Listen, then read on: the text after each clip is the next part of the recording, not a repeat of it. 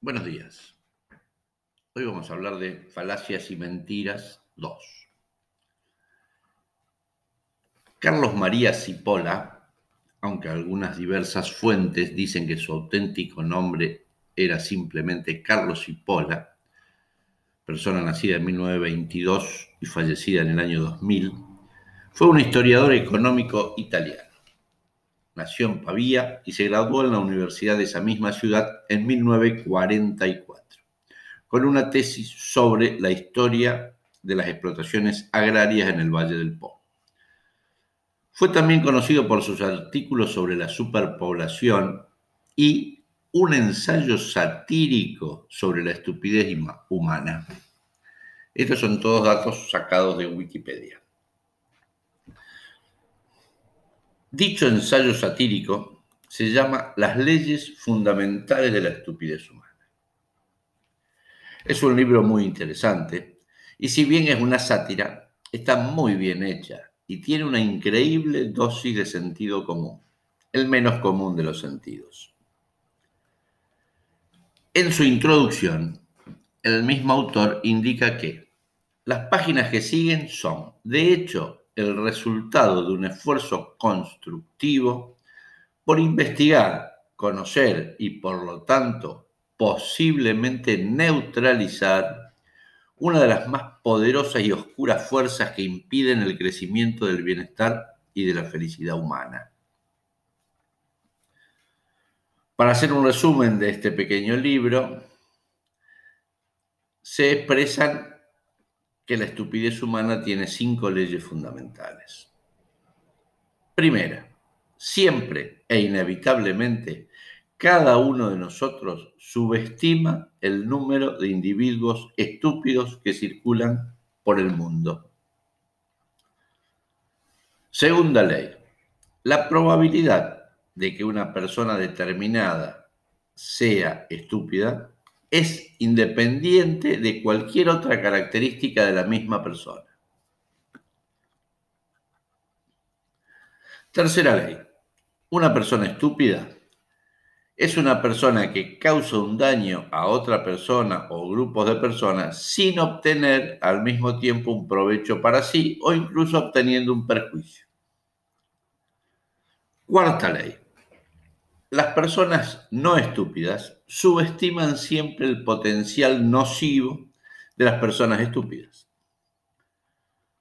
Los no estúpidos en especial olvidan constantemente que en cualquier momento y lugar y en cualquier circunstancia tratar y o asociarse con individuos estúpidos se manifiesta infaliblemente como costosísimo error. Quinta ley. La persona estúpida es el tipo de persona más peligrosa que existe. El estúpido es más peligroso aún que el malvado.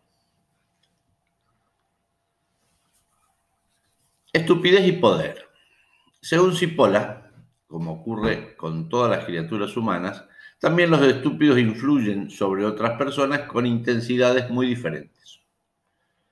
Algunos estúpidos causan normalmente solo perjuicios limitados, pero hay otros que llegan a ocasionar daños terribles, no ya a uno o dos individuos, sino a comunidades o sociedades enteras. La capacidad de hacer daño que tiene una persona estúpida depende de dos factores principales. Antes que nada, depende del factor genético. Algunos individuos heredan dosis considerables del gen de la estupidez y gracias a tal herencia pertenecen desde su nacimiento a la élite de su grupo. El segundo factor que determina el potencial de una persona estúpida procede de la posición de poder o de autoridad que ocupa en la sociedad. La pregunta que a menudo se plantean las personas razonables es cómo es posible que estas personas estúpidas lleguen a alcanzar posiciones de poder o de autoridad. El poder de la estupidez. Hay que tener en cuenta también otras circunstancias. La persona inteligente sabe que es inteligente. El malvado es consciente de que es un malvado el incauto, está penosamente imbuido del sentido de su propia candidez.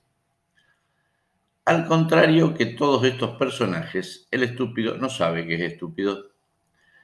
Esto contribuye poderosamente a dar mayor fuerza, incidencia y eficacia a su acción devastadora. El estúpido no está inhibido por aquel sentimiento que los anglosajones llaman self-consciousness.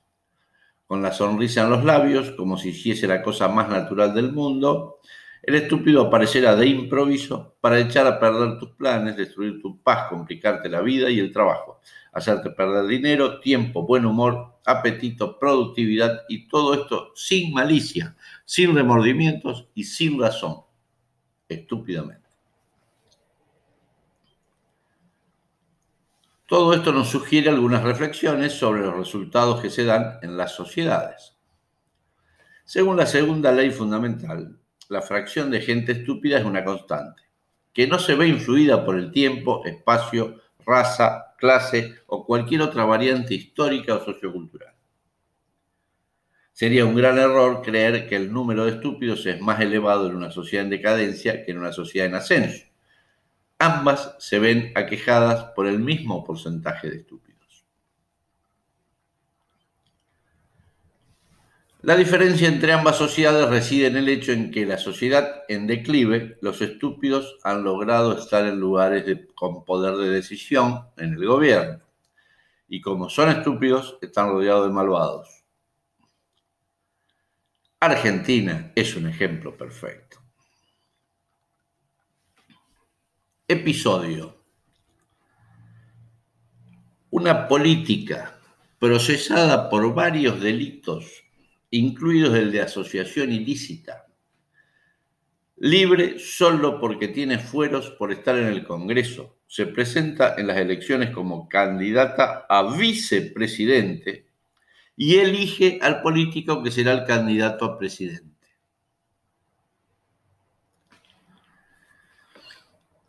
Las falacias o mentiras y su representación.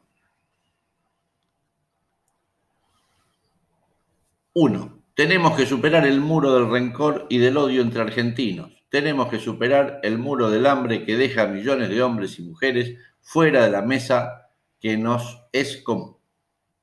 Dos, volvimos mejores. Tres, comenzando por los últimos para llegar a todos. Más de 15 millones de personas sufren de inseguridad alimentaria en un país que es uno de los mayores productores de alimentos del mundo. Cuatro, Queremos un Estado presente, constructor de justicia social. 5. Una democracia sin justicia, realmente independiente, no es democracia. 6. Queremos una Argentina donde se respeten a rajatabla la Constitución y las leyes. Son frases de políticos encumbrados, en especial el presidente que fue elegido por la vicepresidenta. ¿Qué es una falacia? Es un argumento falso que se puede desechar por medio de la lógica. ¿Qué es una mentira? Es algo falso, algo que no es real, pero no se puede reconocer la diferencia a menos que lo veas o encuentres que algo no es verdad. Ocho meses después de todas estas frases, con una pandemia absolutamente mal gestionada, con un país quebrado, con más del 40% de pobreza, el virus en su apogeo, los gobernantes generando corrupción, liberando presos con argumentos falaces, atacando a la justicia para lograr impunidad en sus delitos, sin plan económico y sin posibilidades de inversiones genuinas para generar una recuperación económica y social, nos damos cuenta que la sátira de Carlos Cipolla es un hecho evidente en Argentina. Queda un ejercicio por hacer. A. Entender cuáles de las seis frases son falacias y cuáles son mentiras. No hay tercera opción. O son falacias o son mentiras. B. Entender cuáles de los personajes del gobierno tienen las cualidades que definió Carlos Hipola, de estúpidos o malvados. No hay otra opción. sé la gran pregunta de siempre. ¿Sirve el populismo, fascismo, socialismo utilizado en los últimos 80 años en Argentina? Es para pensar. Este es el editorial de la revista número 16 de Amo la Libertad. Un abrazo, hasta la próxima.